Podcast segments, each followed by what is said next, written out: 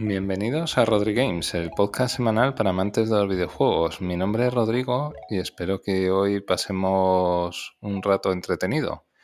Eh, permitidme que haga en primer lugar un breve paréntesis. Eh, hoy se cumplen 10 programas.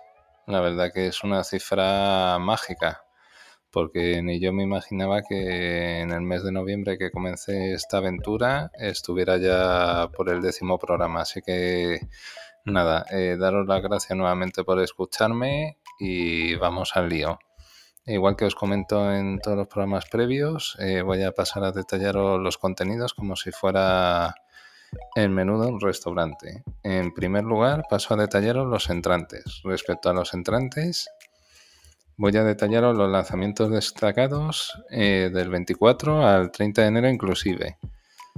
En primer lugar, el día 25 se ha lanzado el Serious Sam Siberian Mayhem. Es una expansión independiente del famoso shooter en primera persona Serious Sam 4, donde deberemos acabar con hordas de enemigos en las costas del Ártico. Este título se ha lanzado para PC. Igualmente, el día 28 se lanza el Leyendas Pokémon Arceus, nueva entrega de la, famosa saga Pokémon, donde deberemos recorrer un nuevo mundo llamado Sino compitiendo contra otros personajes hasta convertirnos en el mejor entrenador de Pokémon. Cuenta con nuevas mecánicas de captura y combate que hará las delicias de los fans. Este título se lanza para Nintendo Switch. E igualmente el día 28 se lanza el Uncharted Colección Legado de los Ladrones. Es un recopilatorio de la famada saga Uncharted que integra los títulos Uncharted 4 y Uncharted del Legado Perdido. Ambos títulos cuentan con mejoras gráficas, pero sacrifican los divertidos modos multijugador de las entregas lanzadas previamente para PlayStation 4. Este título se lanza para PlayStation 5. Y ahora paso a comentaros las noticias breves.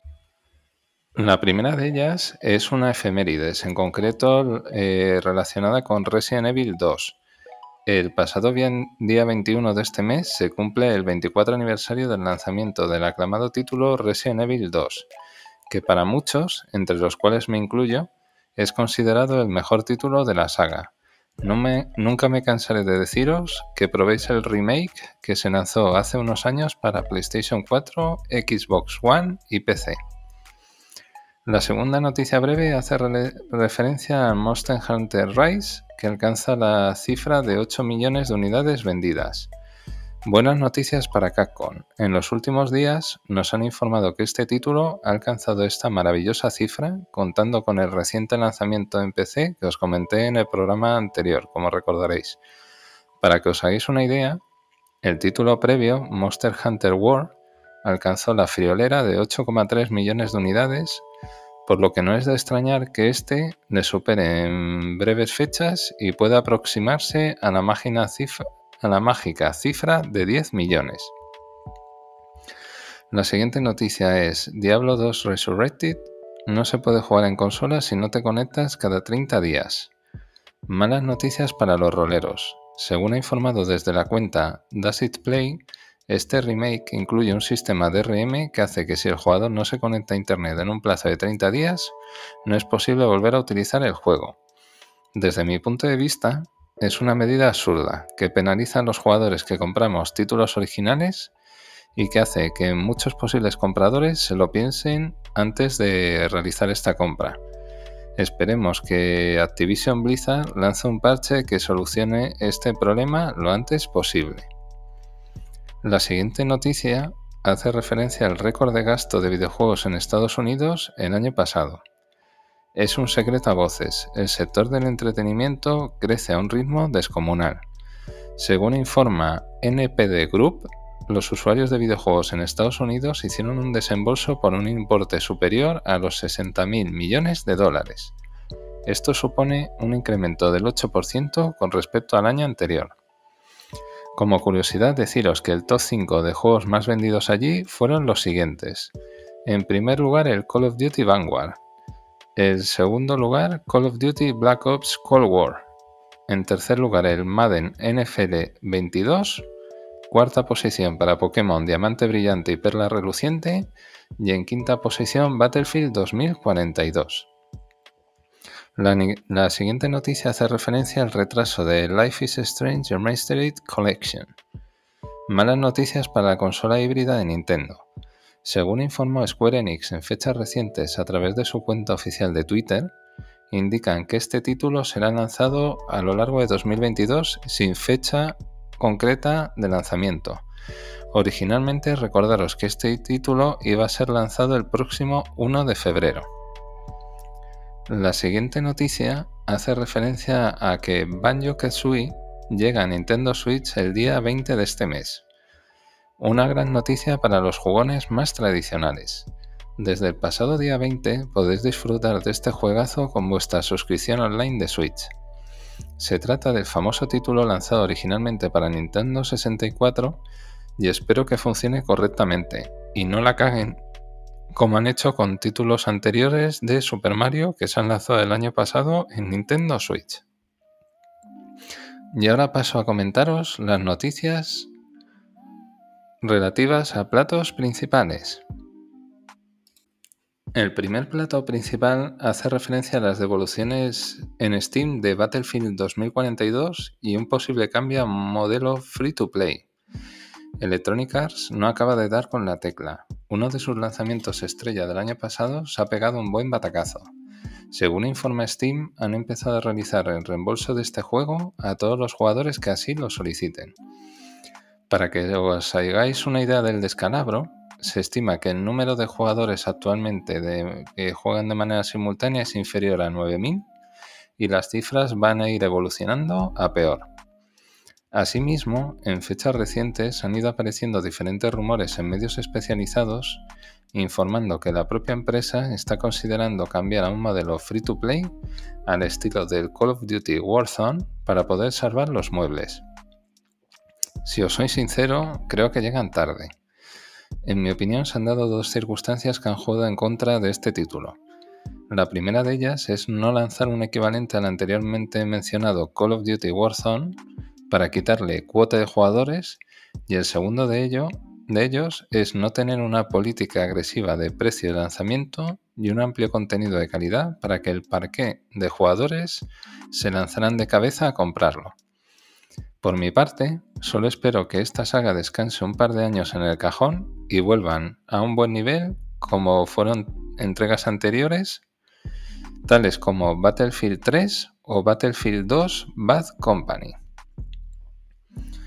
Ahora paso a comentaros eh, otra de las noticias de los platos principales, que en concreto es la realidad virtual, pasado, presente y posible futuro. Sin duda, se trata de un tema apasionante que pretendo explicaros en detalle, aunque no soy un experto en la materia. Por lo que respecta a la parte que nos toca, se, se trata de una tecnología en pleno desarrollo y con un potencial de crecimiento muy grande.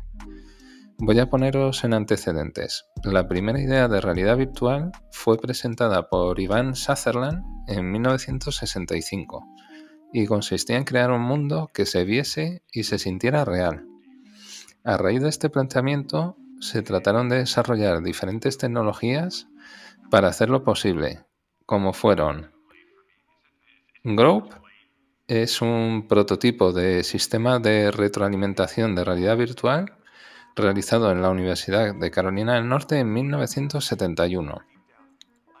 Otro de ellos fue el Videoplace, concretamente creado por Myron Kruger en 1975 se trataba de un sistema de captura de siluetas de personas que después se proyectaban en una pantalla grande. Otra de estas tecnologías fue el VLP. La compañía VLP comercializó en los años 80 los populares dispositivos de realidad virtual llamados Data Globe y iPhone HMD. Otra tecnología fue el Virtual Wind Tunnel, una aplicación AMES desarrollado por la NASA a principios de los años 90 que permitía el análisis de campos de flujos utilizando un dispositivo Boom desarrollado por Fake Space Labs en 1989 y el anteriormente citado Data Globe, que fue comercializado en el año 1985. Por lo que respecta a nuestro sector, voy a comentaros los diferentes dispositivos en orden cronológico, del más antiguo al más reciente. En primer lugar, os voy a comentar la primera generación de PlayStation VR que se lanzó en PlayStation 4. Este dispositivo fue lanzado en octubre de 2016. Se trataba de la gran apuesta de Sony respecto a la realidad virtual y surge como respuesta ante el dispositivo de realidad aumentada llamada Kinect, lanzado por Microsoft en 2010. Nos encontramos ante un aparato bastante voluminoso que se lanzó a un precio de 399 euros. Nos permitía sumergirnos en un mundo de virtual bastante conseguido y técnicamente es un primer paso bastante prometedor.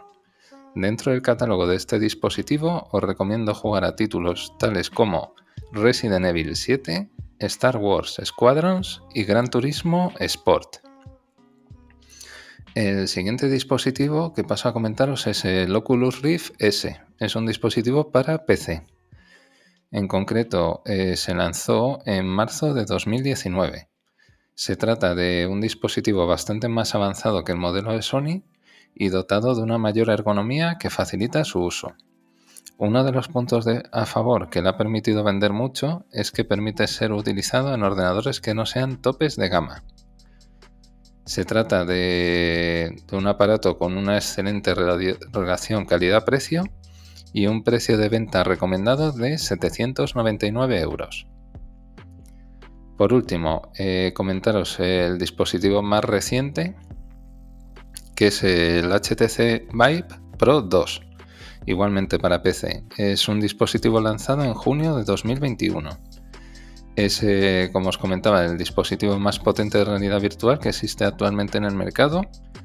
Entre sus principales características tiene soporte a 5K, tasa de refresco de 120 Hz, FOV, que es el ángulo de visión de 120 grados, y otras especificaciones abrumadoras. Se trata del dispositivo ideal, si vuestro bolsillo lo permite, claro, para poder disfrutar de una experiencia inmersiva. El precio de venta de lo que es el producto inicial son 779 y si queréis comprar el pack completo el precio de salida son 1150 euros. Eh, respecto a las gafas de Oculus así como las HTC os recomiendo probar los siguientes títulos. En primer lugar el Microsoft Flight Simulator como bien sabréis la mayoría de vosotros, este es el simulador de vuelo de Microsoft, que es fotorrealista e inclusive podéis, podéis afrontar diferentes situaciones climáticas como tornados, lluvia, etc. Eh, sin duda, si os gusta el tema de la navegación, es un auténtico juegazo. En segundo lugar, el Half-Life Alyx. Como ya os comenté en el programa en programas anteriores, este título lanzado lanzado es una continuación del Half-Life y a nivel de realidad virtual sin duda es el, es el referente que hay ahora mismo en el mundo de los videojuegos. Ahora a continuación, en tercer lugar, el Hitman 3, eh, tercera entrega de, la saga de Ubisoft de, de Hitman. Es un juego, la verdad, que está muy bien porque tenéis un árbol de decisiones bastante amplio Em, hay variedad de misiones, los escenarios son bastante amplios y tenéis una variedad de armas también bastante amplias para cumplir las diferentes misiones. En cuarto lugar tenéis el Dirt Rally, que es una nueva entrega de la saga Dirt y sin duda todos los que os gusten los juegos de, de coches tenéis que probarlo. Y en último lugar el Beat Saber, es un juego que consiste en que manejas unos sables de luz y tienes que, tienes que destruir diferentes formas geométricas. Ya habréis visto varios, varios vídeos de este, de este juego colgado en la famosa plataforma de, de, de vídeos de internet y también es sumamente entretenido. Como ya os estáis dando cuenta, se trata de una tecnología cara, pero con un potencial enorme. Respecto al futuro de esta tecnología, nadie puede asegurar su éxito o si se trata de una moda pasajera, como fue en su día la tecnología 3D en los televisores. Dentro de la parte de rumores se habla que tanto Apple como Facebook con su famoso metaverso que está tan de moda ahora mismo, están trabajando en dispositivos que deberían ser presentados en los próximos dos años. Asimismo, como ya os comenté en el programa número 8, Sony va a intentar por segunda vez lanzar un nuevo dispositivo de realidad virtual llamado PlayStation VR 2. Este dispositivo cuenta con dos grandes ventajas como son la experiencia ya adquirida con el anterior y la evolución tecnológica del sector y por supuesto con dos grandes inconvenientes. El primero de ellos va a ser el precio de salida que puede frenar presumiblemente su compra en el lanzamiento. Si tomamos de referencia PlayStation VR 1 con respecto al precio de la PlayStation 4, lo más probable es que salga por un precio recomendado de 800 euros. El segundo inconveniente es el catálogo de lanzamiento que presumiblemente será bastante reducido. Sony debería anunciar en el segundo semestre de este año al menos tres grandes títulos que hagan apetecible su compra. Y ahora voy a comentaros mi opinión. Eh, yo sinceramente lo que pienso es que esta tecnología me parece muy interesante, pero debe democratizarse su precio para hacerlo apto para cualquier bolsillo y que la experiencia de juego se adapte a las nuevas generaciones. Mundos más, más futuristas y nuevas tramas jugables con variaciones en las rutinas ya existentes. Y ahora paso a comentaros otro de los platos principales, que en concreto hace referencia a la PlayStation, la consola que arruinó, que arruinó a una generación. Lo barato siempre sale caro. Ese dicho que tanto nos recuerdan nuestros padres se cumplió con este invento surgido de una mente diabólica. Os pongo en antecedentes. Allá a mediados de los 90 existía una pelea muy intensa entre tres grandes empresas Nintendo con su Nintendo 64, Sony con la PlayStation 1 y Microsoft con su primera Xbox.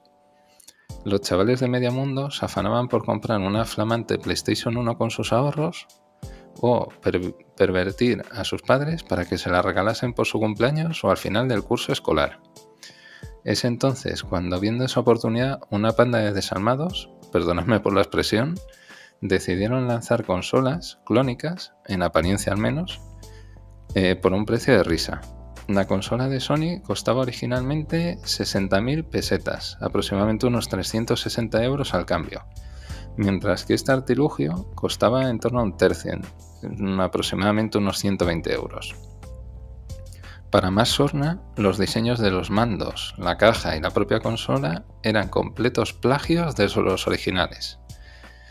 En esa época no se perseguían las falsificaciones tanto como ahora, por lo que muchos padres y madres fueron carne de cañón y acabaron picando con el consiguiente cabreo por parte del niño o niña de turno. Menos mal que los chavales de esa época somos sabios y muchos de ellos acabaron usando esa consola para calentar la caldera de carbón de sus abuelos o hacer una fogata improvisada con amigos. Técnicamente, esta consola, la Polystation, eh, se trataba de una copia muy simple de una Nintendo NES que permitía utilizar los cartuchos originales, aunque el resultado gráfico y sonoro era bastante decepcionante. En cuanto a las especificaciones, para no perder la costumbre, indicaban cosas marcianas, tales como que incluía salida estéreo cuando era mono, y algunas incorporaban disquetera para disco de 3,5 iros olvidando de poder utilizar un CD y ni mucho menos un DVD. Todo esto era un auténtico festival de especificaciones psicotrópicas. No contentos con joder a una generación de chavales ávidos de jugar a títulos como Metal Gear Solid, Crash Bandicoot, Gran Turismo o Metal Gear Solid, entre otros, se dedicaron a lanzar nuevos modelos imitando el diseño de PlayStation 2, PlayStation 3, PlayStation 4 y PSP. Por lo que he podido informarme, parece ser que ya han parado de sacar copias baratas de las consolas que existen actualmente en el mercado, por lo que de momento podemos dormir tranquilos. Como curiosidad os cuento una anécdota para que veáis qué locos fueron los años 90 en el mundillo de los videojuegos. Nintendo permitió a Sharp lanzar un modelo licenciado que se llamó Twin Famicom, que contaba hasta con un micrófono en el mando, si sois muy frikis, podéis encontrar esta auténtica rareza en portales de compra-venta por un precio aproximado entre 150 y 200 euros. Sin duda, este experimento hizo mucho daño a varias generaciones, pero gracias a Dios espero que nunca más vuelva a repetirse. Y ahora, repetid conmigo esta frase. Polystation, no, gracias. La siguiente noticia hace referencia al Elden Ring. Poco a poco se van revelando nuevas noticias respecto a este increíble juegazo de From Software. En las últimas fechas nos han informado que la aventura principal tendrá una duración aproximada de 30 horas, aunque si queremos completar las misiones secundarias y encontrar todos los secretos que guarda este título, el número de horas crece exponencialmente. Para los que estéis ávidos de mayor información, en los últimos días se han subido una serie de gameplays en la famosa plataforma de vídeos de internet eh, que os aportarán más información acerca de la historia. También recordaros que, como ya sabéis, en la era de Internet, cuanto mayor información busquéis, más posibilidad hay de que encontréis spoilers sobre la historia. Así que avisados estáis. Y ahora paso a detallaros los postres. Respecto a los postres, empezamos por el salseo, que es la rumorología. Eh, el primer rumor hace referencia a Nintendo. En concreto, Nintendo anunciará otro título de Kirby en febrero según Nintendo Dream. Otra noticia potente para la consola híbrida de Nintendo. Según informa la revista Nintendo Dream, existe la posibilidad del lanzamiento de un nuevo título, aparte del esperado Kirby y la Tierra Olvidada, que como bien sabréis se publica el próximo 21 de marzo para Switch. Me voy a mojar, como siempre, y este año, que se cumple el 30 aniversario de la saga Kirby, creo que van a lanzar un recopilatorio a finales de año con los siguientes títulos. Kirby Triple Deluxe, que como bien sabréis se lanzó para Nintendo 3DS, Kirby Planet Robobot, que igualmente se lanzó para Nintendo 3DS, y el Kirby's Epic Yarn, que se lanzó para Nintendo Wii. El siguiente rumor hace referencia a un posible recopilatorio de míticos juegos de una saga para Xbox. Novedad jugosa, muy jugosa de hecho, para Xbox. Según ha informado el famoso podcast de Xbox Era, existe la posibilidad de lanzamiento de un recopilatorio de una de las famosas sagas de Microsoft. Todos los rumores apuntan a que va a ser Gears of War. Si os soy sincero, yo estaría encantado porque he jugado a los tres primeros títulos en Xbox 360 y les tengo mucha cariño. En especial, todavía resuena en mi cabeza la famosa canción Mad War de Gary Rules en el anuncio de la campaña navideña del Gears of War del año 2007. Os invito a que lo busquéis en internet si no os acordáis. La siguiente noticia hace referencia a Harry Potter.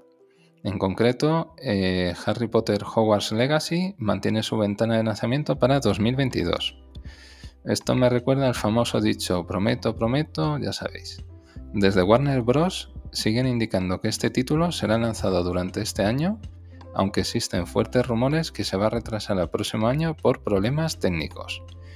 Yo creo que va a ser así, puesto que tienen títulos más potentes en mente, donde van también a hacer el mayor desembolso de marketing, como son Gotham Knights, Suicide Squad Kills de Justice League y la posible nueva entrega de Mortal Kombat. El siguiente rumor es una nueva posible funcionalidad para PlayStation 4 y PlayStation 5. Esta noticia, en concreto, eh, creo que va a poner muy contento a un amigo mío que se llama Daniel. En concreto, el medio Reddit ha informado que un usuario de Discord ha podido vincular la semana pasada su cuenta de PSN a dicha aplicación. Es por ello que no sería de extrañar que en la próxima actualización de PlayStation 4 y PlayStation 5 se incorpore. Se trata de un movimiento lógico ya que este servicio está disponible en Xbox Series S y X desde el pasado otoño de 2021. Y ahora paso a comentaros las noticias breves.